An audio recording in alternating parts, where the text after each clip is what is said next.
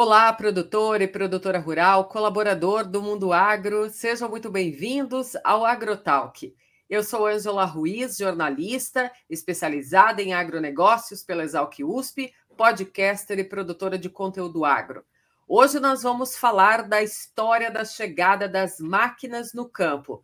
Que salto que aconteceu na agricultura brasileira com a história da chegada destas máquinas como que aconteceu a mecanização no campo? O que aconteceu com a evolução da agricultura brasileira a partir da tecnologia das máquinas? O convidado de hoje é Arno Delamayer, que possui graduação em agronomia pela Universidade Federal de Santa Maria, mestrado em engenharia agrícola pela Universidade Federal também de Santa Maria, com doutorado em agronomia pela Unesp. Atualmente é professor titular aposentado da Universidade Federal de Santa Maria, atua também como consultor de empresas e entidades do ramo do agronegócio. Tem experiência de engenharia agrícola e de produção, com ênfase em metodologia de projeto do produto, atuando principalmente nos seguintes temas: mecanização agrícola, máquinas agrícolas, projeto de produto, manejo do solo e gestão do agronegócio. Arno, seja muito bem-vindo aqui ao podcast AgroTalk. Olá, Angela. Muito obrigado pelo convite e pela oportunidade de compartilhar alguns momentos com você uh, nessa nossa conversa sobre a história ou a evolução uh, das máquinas no agro brasileiro. Arno, a gente está muito curioso para saber, né, o que, que aconteceu, né, o que, que marcou a história da chegada dessas máquinas agrícolas aqui no Brasil. Só que, para a gente contar essa história, eu queria voltar lá no passado, na década de 50, no final da era de Getúlio Vargas. Então, para abrir esse nosso bate-papo, eu queria te perguntar por que, que ocorreu essa tratorização nessa década de 50. Então, uh, até a década de 50, e se nós medirmos a agricultura brasileira, ela começa por volta do século XVIII, 1730, com o início da plantação de cana no, no Nordeste. Depois, no século XIX, a chegada do café, né, que entrou via norte, né, pelo Pará, e depois acabou se expandindo pelo Espírito Santo, São Paulo e tal. Mas era uma agricultura, tanto a cana quanto o café e, e os cereais, no sul do Brasil, uh, era uma agricultura de pequeno porte, praticada normalmente por famílias ou por grupos familiares, uh, e não cabia ou não exigia uma mecanização que, por sinal, começou a nascer no exterior no século XIX, 1850, 1890, que surgiram as primeiras tentativas de um trator e as primeiras máquinas também para colher uh, pastagem ou para colher cereais. Bom, mas isso não cabia ainda aqui, porque os tratores que se tinha eram tratores a vapor ou, ou com motores de combustão, mas eram tratores enormes, uh, não enormes em capacidade de trabalho, mas enormes fisicamente e nem cabiam em pequenas propriedades, tá certo? E também uhum. assim no século XX, até a década de, de, dizer, de 50, até houve algum alguma presença de alguns tratores, assim como o Santos Dumont trouxe uh, o primeiro automóvel para o Rio de Janeiro na virada do século, assim também alguns agricultores pioneiros, algumas famílias uh, de agricultores, uh, principalmente no interior de São Paulo, trouxeram alguns tratores, mas eles eram usados mais para o serviço de transporte, para arrastar toras nas florestas no Paraná, no, no sul de São Paulo, e não chegaram a, a, fazer diferença ou a fazer influência uh, na agricultura. Até que na década de 50, uh, o governo do então uh, presidente Getúlio Vargas trouxe, quer dizer, Getúlio Vargas como um todo, trouxe algumas inovações para a economia brasileira, como a, a Petrobras, a fundação da Companhia Siderúrgica Nacional, a criação de infraestrutura para o desenvolvimento do país como um todo. E na agricultura, eh, o governo, ou Getúlio Vargas em si, pensava: nós precisamos ter autossuficiência na produção de trigo, porque o, o principal produto agrícola da época era o feijão, o arroz, cultivados em propriedades familiares, o feijão principalmente em, São, em Paraná, né? Nas, no oeste do Paraná, nas regiões de, de avanço, onde se derrubava selvagemente, na época, a floresta para plantar feijão. E, e, o arroz mais ao sul, né, principalmente no Rio Grande do Sul, Santa Catarina, também em propriedades familiares, colhido à mão, praticamente é, cegado, né, com, com cegadeira é, manual, com, com foicinha, foice e tal. Bom, uhum. é, e a única cultura que já cabia em áreas maiores era o trigo. Mas o Brasil não tinha, e, e, e o trigo, desculpa, voltando, ele era importante porque a farinha é a base, até hoje, do pão que o brasileiro consome. Né? E aí o Getúlio Vargas pensava que para nós termos uma, uma segurança, na época não se falava esse termo, mas uma segurança alimentar, nós devíamos ter autossuficiência de produção de trigo e de outros alimentos. Uh, então foi lançado um, uma campanha uh, com um mote, né, com uma frase que é, não é nem uma frase, é um conjunto de palavras que dizia plantar trigo. E atrás desse plantar trigo veio então toda uma propaganda institucional e tal, e a tentativa de se ampliar as lavouras de trigo. Muito bem, aonde havia terra disponível para plantar trigo? Nos campos, seja do Rio Grande do Sul, seja no Paraná, que eram áreas maiores e relativamente, vamos dizer, limpas, entre aspas, que não, não exigiam o trabalho de derrubada de árvores ou de limpeza de toco. Eram os campos mesmo onde havia gado, né? E se passava, então, passava-se um arado e plantava-se trigo. Porque nós precisamos nos lembrar que, naquela época, o principal cereal que se plantava, a principal cultura anual que se plantava era o trigo. Não Sim. havia soja. Né? A soja foi surgir, é, podemos falar depois, mas na década de 70. Né? Então era basicamente trigo, um pouco de cevada, um pouco de centeio, uh, algumas coisas desse tipo, mas tudo gramíneas, né? O milho, mas também o milho apenas como elemento de alimentação de animais, de, de, de suínos e, e, e, suplementação de bovinos, mas era um milho ainda em pequena escala. O milho foi se tornar um produto agrícola importante, sei lá, 30 anos atrás, 25 anos atrás, que nós começamos a olhar para o milho como um produto similar à soja ou coisa assim. Mas voltando à década de 50, então, plantar trigo. Muito bem, para plantar trigo eu preciso o quê? Eu preciso lavrar os campos. Porque a nossa agricultura, os nossos agricultores tradicionais, eram basicamente oriundos da Europa. Eram é, imigrantes, filhos de imigrantes, né, que tinham vindo lá do é, norte da Itália, uh, talvez da Áustria, da Holanda, né? E eram e são países até hoje onde, por exemplo, o preparo do solo é feito lavrando uh, o solo anualmente, com arado de veca, mais para o leste europeu, talvez com arados de, de, de discos, mas enfim, a, a, técnica consistia em lavrar o solo, passar uma grade uma vez, duas vezes, preparar uma cama de semente e aí semear o trigo, tá certo? E para isso se precisava tratores.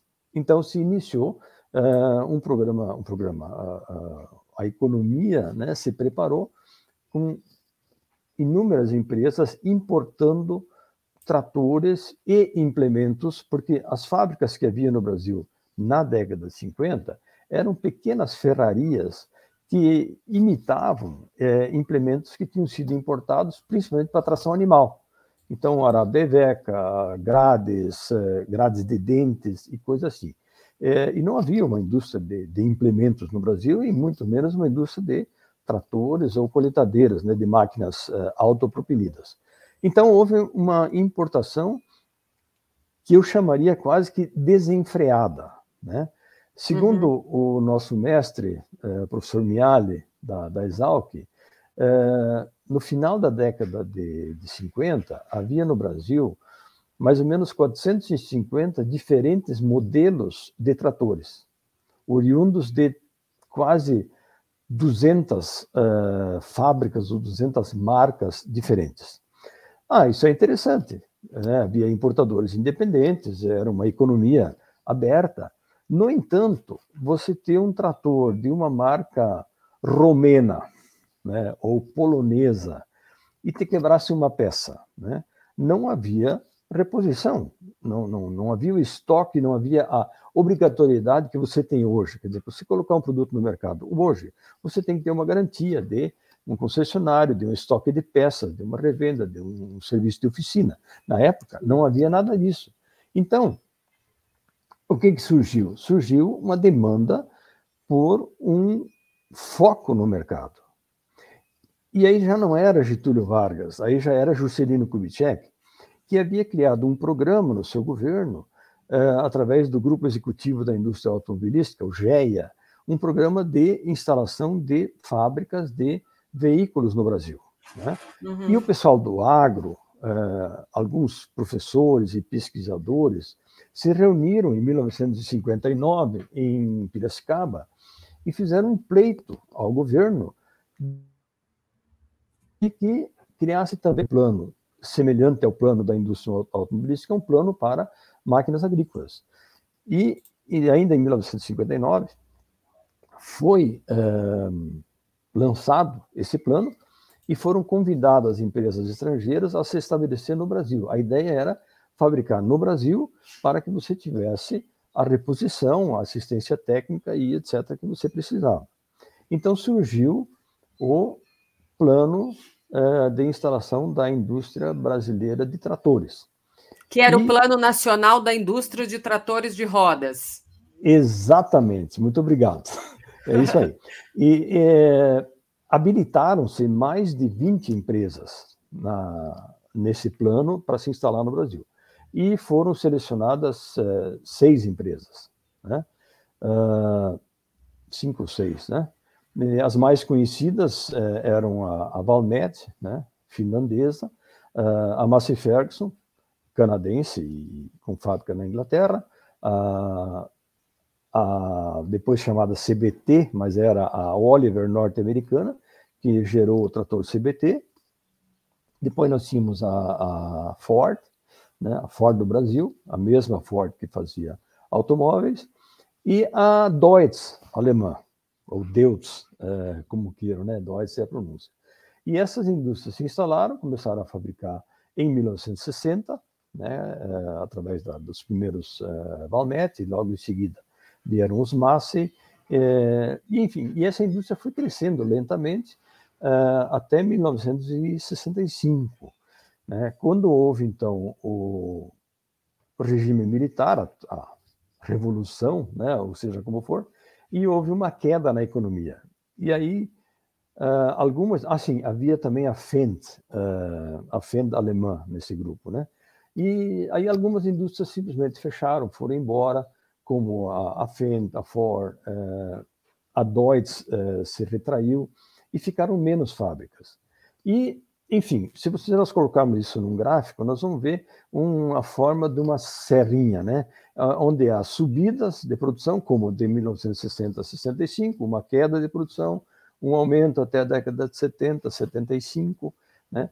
e por aí vamos até os dias de hoje com altos e baixos. Então, algumas dessas indústrias pioneiras ficaram, eh, algumas fecharam, foram embora, eh, a CBT, por exemplo, que sempre foi um marco muito interessante e tinha um trator muito sólido, né, muito bom para abrir novas áreas e tal. A CBT durou uh, até 1982, 84 e por questões de, de, mercado e de não renovação, ela acabou fechando.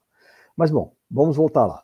É, com, a, com, a, vinda do, do, da indústria local de tratores e, a, e o começo que seria da tratorização, eh, vieram também outras máquinas. Né? Quer dizer, os tratores que haviam sido importados na década de 50 vieram com implementos dos seus países de origem. Arados de discos, grades de discos, eh, semeadoras, eh, até, até pulverizadores, né? que não se, havia, não se pulverizava tanto na época, porque não havia herbicidas, e os inseticidas eram menos necessários. Né? Mas, de qualquer maneira, até pulverizadores havia. Então, começou a se desenvolver também, a par da indústria de tratores, uma indústria de implementos. Né? Algumas bem famosas continuam no mercado, né? E todos os implementos uh, da época eram copiados de implementos uh, do exterior. Não havia uma engenharia de, de, de, de, implementos, como não havia uma engenharia de tratores. Os tratores também eram uh, talvez um pouco reforçados com relação ao que se trazia do exterior, mas eram tratores estrangeiros fabricados no Brasil, tá certo? O primeiro Sim. produto, efetivamente, eu diria, nacional com engenharia brasileira, talvez tenha sido uma colhedora de grãos, ou colheitadeira, né, como a pessoa conhece, criada em 1965, a partir de uma indústria de trilhadeiras. Assim, como se colhia trigo, eh, se trilhava o trigo em trilhadeiras, máquinas estacionárias, e outro dia a gente deu uma olhada nisso, provavelmente havia mais de 20 fábricas de trilhadeiras no Brasil. Né? E só que a trilhadeira estacionária obrigava você a pegar o trigo na lavoura, trazer até na máquina e colher, bater, como dizem em São Paulo, uh, no interior de São Paulo, uh, bater o trigo, né, para separar o, o, o, grão da palha. Né? Nós temos um uma pouco... foto, viu, Arno, da primeira Sim. trilhadeira é, que iniciou a sua participação na agricultura brasileira. Você está conversando aqui com a gente. Eu vou até colocar essa foto para quem estiver ouvindo a gente aqui na versão videocast que fica né, no YouTube, Sim. pode ver essa foto da primeira trilhadeira. Mas a gente vai falar okay. também aí ao longo é, desse bate-papo sobre a evolução também das colheitadeiras, e, a, e aí, conforme você vai falando, eu vou colocando aqui também algumas fotos para poder ilustrar aqui nessa versão do videocast é, essa a questão aí das máquinas como elas foram surgindo, mas pode continuar. Bom, mas quem sabe, Angela, desculpe eu, eu é, quebrar a ordem, quem sabe a gente fala dos tratores e depois voltamos para falar da, do Sim. restante, né? Então, é, como eu vinha dizendo, então houve aí altos e baixos, o segundo grande baque no mercado foi em 1975, quando havia um ministro da, da da Fazenda, eh, que retirou eh, os subsídios eh, do juro. As máquinas eram financiadas basicamente uhum. pelo Banco do Brasil e o juro era subsidiado pelo governo. Então, esse ministro decidiu retirar os subsídios dos juros. E aí os agricultores tiveram que pagar juros reais e pararam de comprar máquinas como estavam comprando, porque a agricultura estava crescendo. Né? É, alguns anos antes, no início da década de 70, havia os Planos Nacionais de Desenvolvimento, os PND, né? É, e o ministro que capitaneava isso era o Antônio Delfim Neto. Né? E o Delfim Neto estava uh, induzindo a indústria, as indústrias locais, a ampliarem a sua capacidade de fabricação, porque a agricultura se previa estava crescendo, precisávamos mais e mais e mais tratores. Então, além da vinda de novas marcas, ou a instalação de novas marcas, é, raras na época, né? mas é, houve então a ampliação das fábricas existentes. Tanto que por volta de 1975, 74, a indústria total, somados todos os fabricantes, nós fabricávamos aí na ordem de 60 a 70 mil tratores por ano, incluídas algumas poucas unidades de exportação, mas quando houve essa queda, e o ministro da Economia na época era o Funaro, né? quando houve essa queda devida às ações do Funaro, eh, nós estávamos com capacidade instalada nas fábricas de 110 mil tratores por ano. Poderíamos fabricar 110 mil tratores. Estávamos fabricando a metade disso. Né? E aí houve uma queda no mercado. E nós caímos de 60 mil unidades, ou 70, eh, para talvez 20 mil. Então, foi um baque muito grande, não só na indústria de tratores, como subsequentemente na indústria de implementos e de, e de, e de coletadeiras, tá certo? E aí o mercado volta a se recuperar, então, em bases mais reais, porque efetivamente, quando havia os subsídios, era um pouco artificial né, o mercado, né? Mas eram é, vendas é, consistentes para a nossa indústria. E aí voltamos a crescer lentamente até a década de 80, 1982, 84, a crise mundial do petróleo. caem os preços, caem as demandas, cai a fabricação, uma nova queda.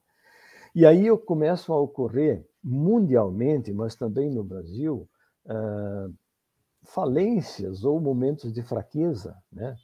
E uma indústria, uh, várias indústrias foram bastante afetadas, mas a líder de mercado na época, ela foi nacionalizada, ela era estrangeira e foi nacionalizada por conta desta, desta crise.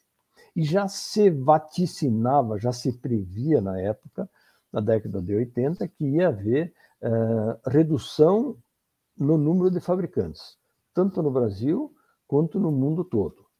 E na uhum. década de 90, isso começou a se verificar, né? com a criação da, da, da ACO, né? da AGCO, uh, eh, que fundiu diversas marcas, mas no Brasil as mais conhecidas eram a Valmet e a Massey Ferguson, né?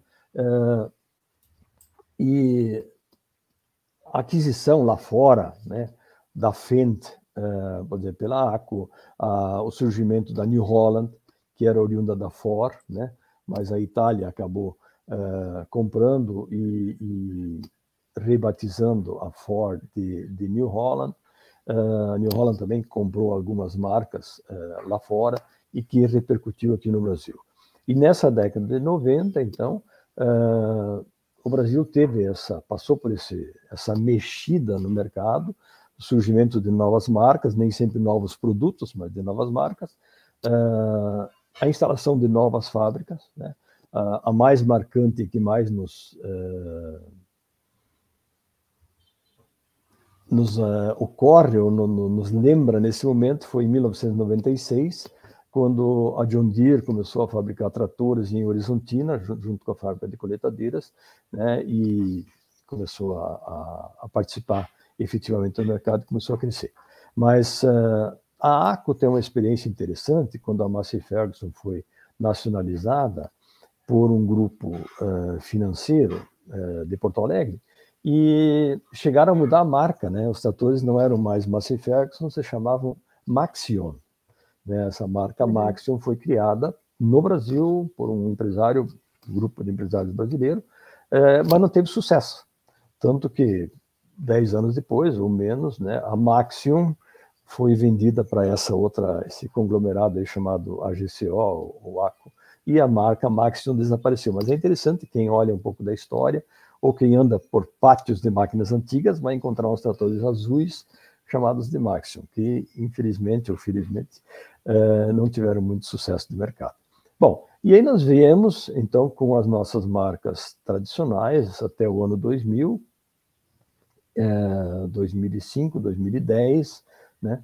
E aí começaram a, a ser importados, começou a valer a pena eh, na década de 2010, eh, começou a valer a pena importar tratores né, já que os custos de produção em alguns países lá fora eram mais baixos que no Brasil. Sempre se uhum. dizia que valia a pena fabricar máquina no Brasil, porque a mão de obra era barata, porque era fácil de fabricar. Só que, como o mercado cresceu, como o país também saiu do chamado terceiro mundo, né, o, tenta sair até hoje, eh, os custos industriais aumentaram. Então passou a valer a pena até trazer alguns tipos de tratores de fora. E aí nós tivemos a participação aí de tratores chineses, de tratores eh, coreanos, de tratores indianos, né? especialmente, vamos dizer, da, da, da Ásia, né? do sul da Ásia, eh, que tinham condições de fabricar tratores mais baratos. Algumas dessas fábricas vieram e, e, ou eram só importados, vieram, foram embora e tal, e, e algumas se estabeleceram. Então, hoje nós temos algumas marcas eh, novas né, no, no mercado é, especialmente em tratores de, de pequeno e, e, de médio porte. Né? E então hoje o que eram uh, na década de 1990, o que eram três, quatro marcas, hoje tem bem mais marcas, mas ainda em termos de participação de mercado, nós temos aí três uh, grandes marcas, né? Os outros são marcas menores, inclusive as, as indústrias ainda, ou a única indústria ainda com capital nacional, né? É, com uma participação no mercado muito pequena, mas ela existe. Então, é, hoje nós temos praticamente uma fábrica é, brasileira, brasileira, com capital nacional, E o restante das fábricas, grandes ou pequenas, então, todas têm capital estrangeiro, né? em maior ou, em menor quantidade, mas uh, são máquinas estrangeiras. Porém, desde a época do Plano Nacional da, da Fabricação, com a Sim. obrigatoriedade de, uh, isso está, se não me engano, na lei Ferrari, uh, de a obrigatoriedade de, de fornecer peças e serviços. Então, hoje, não é tão intranquilo você comprar um trator coreano, você comprar um trator indiano, porque você vai ter a garantia da fábrica ou da importadora uh, de você ter assistência, de você ter uh, oficina mecânica, de você ter peças para esses tratores. É claro que quanto mais consolidada está uma rede de concessionários, e aí voltando de novo, as nossas três uh, grandes ou quatro grandes marcas tem cada uma delas mais de 150 concessionários no território brasileiro. Isso é o que vale. Porque se me quebra um trator, se me dá um dano num trator, eh, eu não posso ficar com ele parado muito tempo. Especialmente porque hoje nós estamos aumentando o tamanho dos tratores. Quando a, a potência média há 20 anos era talvez 80 uh, CV, hoje nós já passamos de 110, 120. Estou falando em média. Sim. Mas o pico, né, uh, os maiores tratores hoje já estão muito perto de 500 CV, né, 430, 450. Né, quando em 2005 o nosso maior trator no Brasil era de 180 CV. Ou seja, em 15 anos, 17 anos, nós passamos a nossa oferta de tratores de 150 CV, 180 CV para 450, né? Então, muda muito a cara da nossa agricultura, uh, da nossa mecanização, né? porque junto com esses tratores vieram uh, os implementos, tá certo?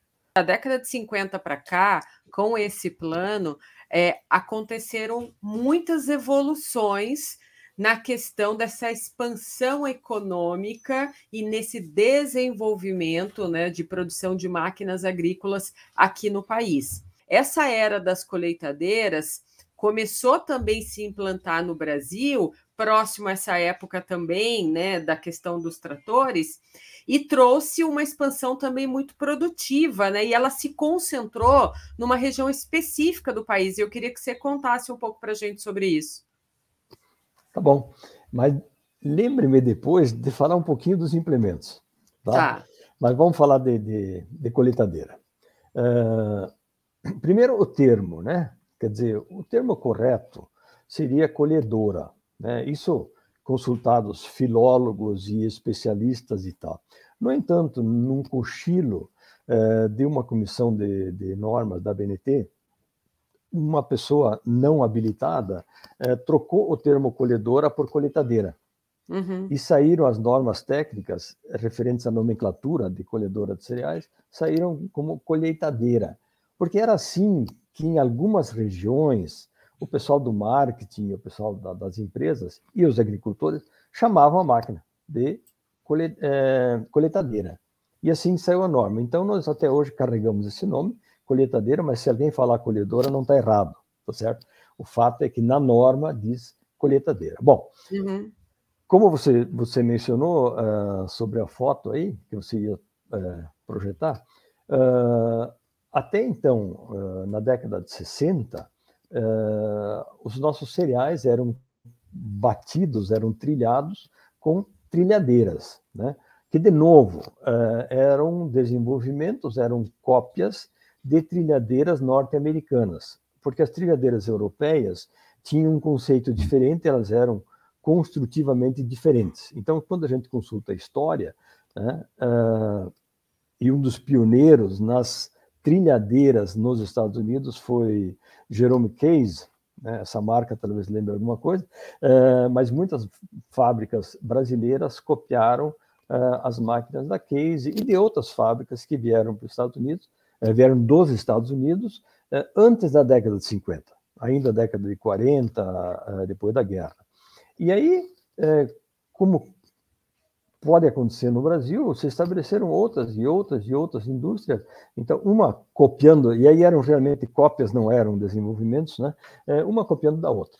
Então, no interior de Santa Catarina, em Joaçaba, uh, no interior do Rio Grande do Sul, em Horizontina, Santa Rosa, Santo Ângelo, uh, uh, Panambi, né? eram fábricas, então, de trilhadeiras que eram basicamente de madeira, e havia muita madeira para serrar, né?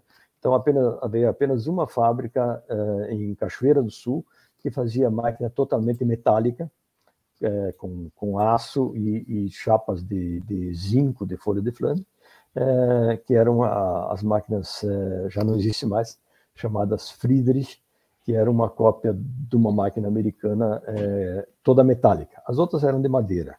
Então, na verdade, as fábricas eram carpintarias, né? Porque era, era como fazer uma janela fazer uma uhum. máquina toda de madeira e apenas o cilindro de, de, trilha e as peneiras que eram metálicas. Bom, mas é, como eu falava lá no início, o, o, o, isso era difícil porque você tinha todo o transporte do material do campo, é, se, seja no arroz, seja no trigo, né, para um lugar onde estava a trilhadeira. A trilhadeira não se movia, ela era estacionária e era acionada por motores estacionários ou por tratores, porque os tratores na época não tinham eh, tomada de potência, tinham uma polia, né, que acionava através de uma correia, acionava máquinas. A tomada de potência foi eh, chegou junto com os tratores na década de 60, mas foi começar a ser utilizada talvez 15 ou 20 anos depois. Bom, as trilhadeiras, então, é, é, passaram a ser insuficientes em, em tamanho em capacidade de produção, em função do que se produzia nessas expansões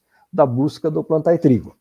E aí havia eh, também algumas eh, coletadeiras importadas, né, já na década de 50, porque a coletadeira tem uma história mais recente que o trator no mundo. Né, a primeira coletadeira eh, autopropelida, automotriz, foi criada por uma empresa na Austrália e foi validada aqui ao lado, na Argentina, em 1937, né? bem, bem, bem depois dos tratores. Né?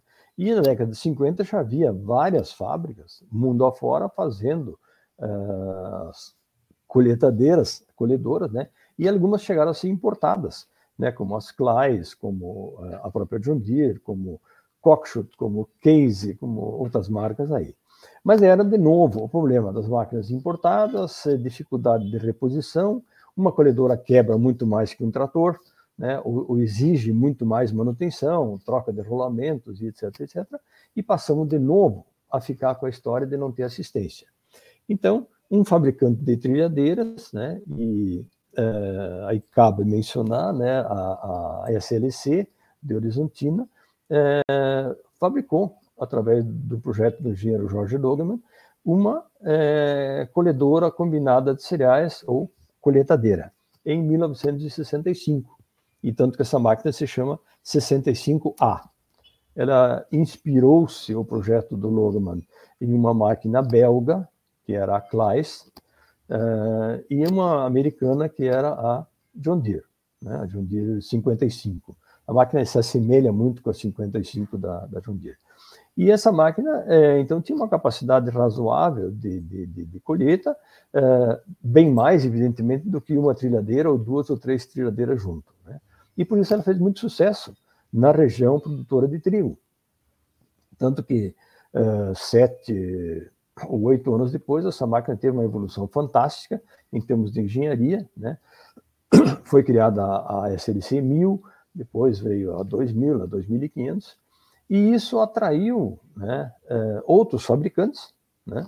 Tanto que no, no final da década de 70 nós já tínhamos uh, mais duas ou três fábricas uh, de colheitadeiras no Brasil. E a própria SLC, uh, eh, despertando o interesse de uma grande empresa mundial, né, passou a ter a participação de um parceiro que depois viria a ser o seu dono, mas já na década de 70, né? E essa, essa participação que eu estou falando é a John Deere, participando da, da, da, SLC, né? e a cada década é, entrando com mais é, capital, até que em 1999 se consolidou, ou 98, se consolidou a compra total da SLC pela John Deere. Mas mesmo enquanto era SLC, com a influência do sócio John Deere, né, as máquinas evoluíram muito, né, e já na década de 80, em 84, por aí, 82, né, a, as SLC, que eram máquinas pintadas de vermelho, passaram a ser verde e amarelo. Então, o mercado de colheitadeiras também é um mercado é, menos em número do que detratores, mas é uma história interessante também das, das máquinas que vieram. Não havia é, de perfil nacional, é, então é, as duas máquinas, uma em Argentina e uma em Santa Rosa.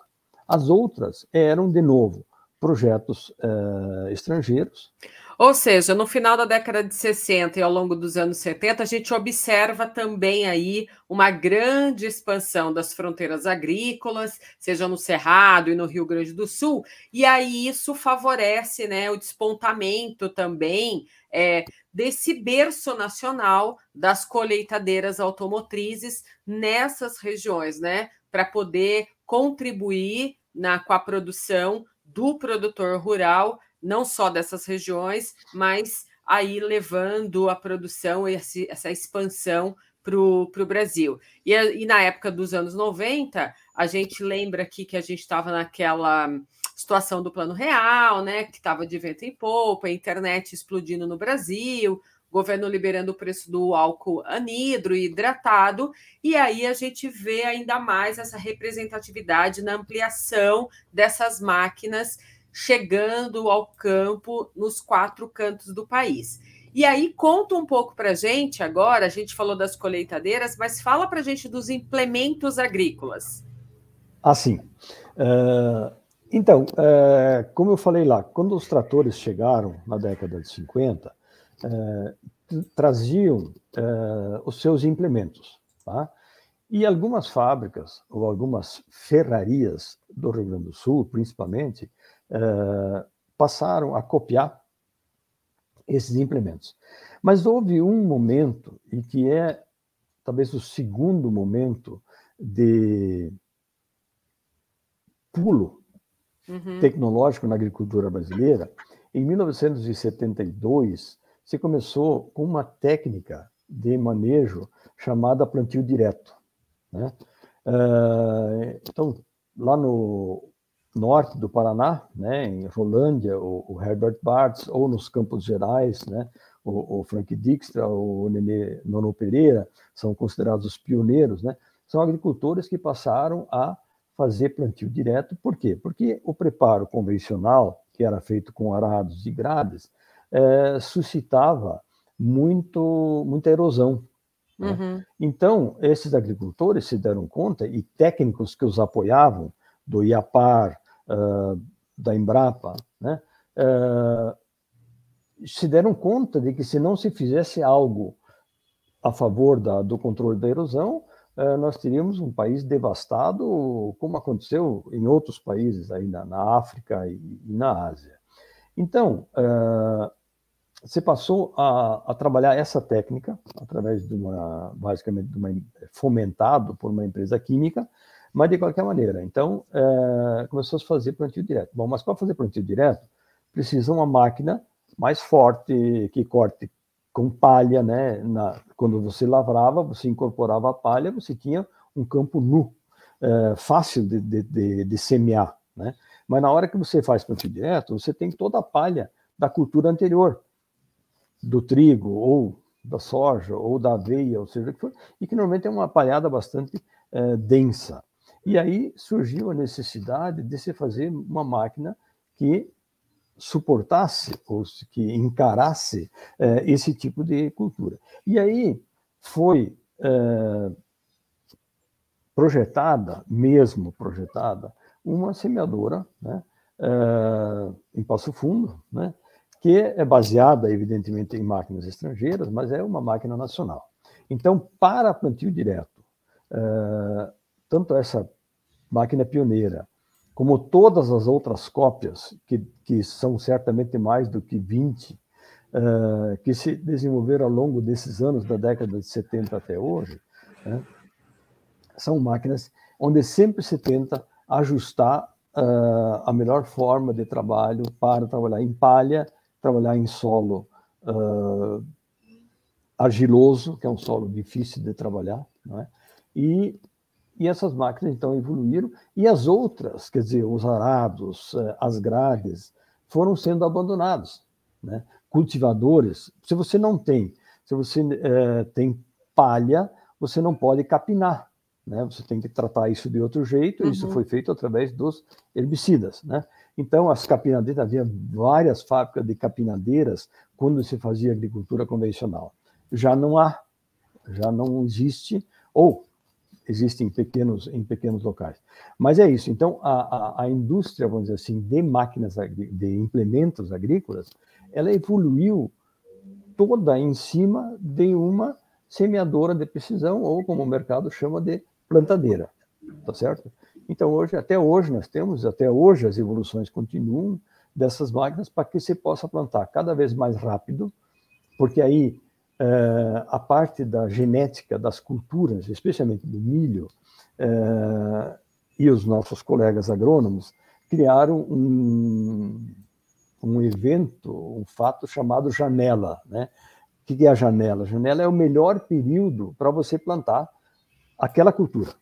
Então, sei lá, a janela de milho é de 15 de agosto a 30 de setembro, ou sei lá, estou chutando números aqui. Uhum. É, isso vai variar de, das diferentes regiões do Brasil, do regime climático, mas enfim. E essas janelas, pela genética, pelo trabalho da genética, elas começam a ficar cada vez menores, cada vez mais apertadas, ou seja, você tem cada vez menos tempo para implantar uma cultura em condições ótimas. Porque se você não, não, não implanta ela na janela ótima, cada dia que você atrasa no plantio, você perde é, meio por cento, um por cento de produtividade. Quer dizer, se eu atrasar uh, o plantio da minha soja em 30 dias, eu posso estar perdendo 20% do potencial de produtividade da soja, ou 30%, tá certo? Então, é, o pessoal começou a ficar muito fiel a essa tal de janela. Com isso, ocorreu um outro fenômeno, tá? que é o gigantismo das máquinas, o aumento das máquinas. Então, se antes você tinha, na década de 70, uma, uma plantadeira eh, de plantio direto para cinco linhas, seis linhas, né? oito linhas de, de, de soja, né? Eh, eram máquinas grandes. Na década de 80, elas vieram para 12 linhas. Né? Então, a maior máquina que você podia comprar era uma máquina de 12 linhas, que era puxada por um trator de 120, 150 CV. Então, não precisava um trator de 400. Sim. Mas daí, com o aumento dessa história da janela, uh, houve uh, o crescimento. A necessidade, da, né? A necessidade e o crescimento da indústria brasileira, da, dos tamanhos das máquinas. Houve até algumas importações nos anos 2000 de máquinas, na época, gigantescas, né, com 46 linhas, por exemplo, para soja. Né? Uh, uma máquina que influenciou muito o mercado. Mas você veja bem, você sai de uma máquina de 12 linhas, ou de duas de 12 acopladas, formando 24 linhas, e eram máquinas monstruosas. Num, num momento, em 2000 e 6, sei lá, por aí, é, aparece aí uma máquina é, com 46 linhas. Né? Então você imagina o pulo. E aí o trator de 180 CV já não puxa. Né? Aí você precisa de um trator de, de 300, um trator de 350, de 400 CV. Então, junto com o crescimento da máquina, que cresceu por causa, grande parte por causa da tal da janela, né? Uh, você cresceu também os tratores. Então, hoje, se você olhar uma propriedade em 1980 e olhar essa mesma propriedade hoje, ela tem menos tratores, muito menos. Porque aí, quatro tratores de, de 110 CV foram substituídos por um de 400. Né? Quatro, Sim. cinco plantadeiras foram substituídos por uma. Estou falando da agricultura como um todo, e esses números aí são para Mato Grosso, Mato Grosso do Sul, Bahia, e o, o, o, a bola da vez, né, o, grande sucesso da agricultura, que é o Mato Piba. Né? Isso é muito bacana a gente comentar aqui, porque a trajetória da agricultura brasileira, né, ela é, ela é resultado de uma combinação de vários fatores. Você contou aqui para gente, desde a chegada dessas máquinas, como que foi esse cenário todo para um país, né, que tem abundância de recursos naturais, com extensas áreas agricultáveis, disponibilidade de água, calor, luz, né, é, que são elementos fundamentais para a vida. Então, o que faz, o que fez nessa né, diferença nesses últimos 50 anos também foram esses investimentos também em pesquisa agrícola que trouxe esses avanços não só para a mecanização das máquinas, mas também para a ciência como um todo, a ciência do plantio, do desenvolvimento das cultivares, das tecnologias adequadas e nas inovações que entram dentro desse maquinário. E uma coisa bacana que eu lembrei aqui agora, que esses equipamentos nos traz na memória o que a gente conhece até hoje, que as máquinas agrícolas hoje são muito modernas, né? marcadas por alto desempenho, elevado grau de automação, que lá atrás, né? quando você contou para a gente da chegada dos primeiros tratores, colheitadeiras, isso não se tinha. Né? Então, é, esses fatores foram incorporando né, na ciência, na tecnologia, tornando também essa agricultura mais nacional e produtiva. E aí eu lembro do designer dessas máquinas que também, né, teve um, rea, um rearranjo aí no das máquinas agrícolas, nas operações dessas máquinas, no designer dessas máquinas também para os produtores rurais, né, das cabines, da automação, da tecnologia. É, antigamente, aqueles tratores antigos não tinham cabine, hoje a gente já vê que tem. Essa automação, a partir da década de 80, que fez surgir é, as tentativas de medir o fluxo ali das colheitas, dos cereais, isso tudo deu uma importância grande também para a evolução dessas máquinas no campo, não é verdade, Arno? Pois é, você tocou aí num assunto que dá para nós falar até, até amanhã. No início do, do, dos anos 2000, começaram a surgir, então, essas demandas é, mais tecnológicas, como, por exemplo, o sistema de direcionamento por satélite, por GPS, né? Uhum. a chamada agricultura de precisão, onde, no início, se queria, basicamente, a precisão de é, trilhas, de, de rotas, né? quer dizer, que você conseguisse passar com uma semeadora, uma plantadeira, e na próxima passagem você passar ao lado, sem precisar um, um guia, uma corrente ou uma marcação, e sim você tem uma marcação eletrônica no seu painel, via GPS, que vai te dizer é, que você tem que passar aqui, ali e tal, exatamente na mesma distância em todo o, o campo, em todo o tiro, né? E Claro que também o GPS evoluiu. Hoje nós temos praticamente em todas as lavouras uh, os sistemas de, de direcionamento baseados no, no, sistema RTK, né, que é um sistema de, de, triangulação, de posicionamento, e nós não temos é, é, desvios maiores é, de, de, de rota do que dois, talvez quatro centímetros, o que é uma coisa fantástica quando você está falando de uma soja plantada a 50 centímetros ou um milho plantado a 70. Então, uma, um, um, desvio aí de 2 centímetros não é nada. Mas essa tecnologia, por sua vez, ela passa de novo a exigir muito mais uh, conhecimento do operário. Então, quando vê um operador desses, é uma pessoa que já tem que ter, já não basta o nível básico de educação, ele tem que ter um nível médio. Né? Sim. Quando surgiram os primeiros tratores com, com licença, com GPS, eu conversei com um responsável pela importação é, numa, numa, num evento no AgriShow em, em Ribeirão Preto. E o Paulo me dizia, eu, meu sonho é que nesse trator eu possa ter um engenheiro agrônomo operando. Você tá é louco, né? Ele falou, são as pessoas que têm a maior habilitação né, e, e, que vão aprender muito fácil os detalhes do produto, que, que poderiam operar esse trator para tirar dele o máximo de rendimento. Autônomo, autônomo, nós temos que ter um operador muito bem treinado, muito bem qualificado. E aí vem eh, as demandas para concessionários, vem inclusive simuladores de direção, né?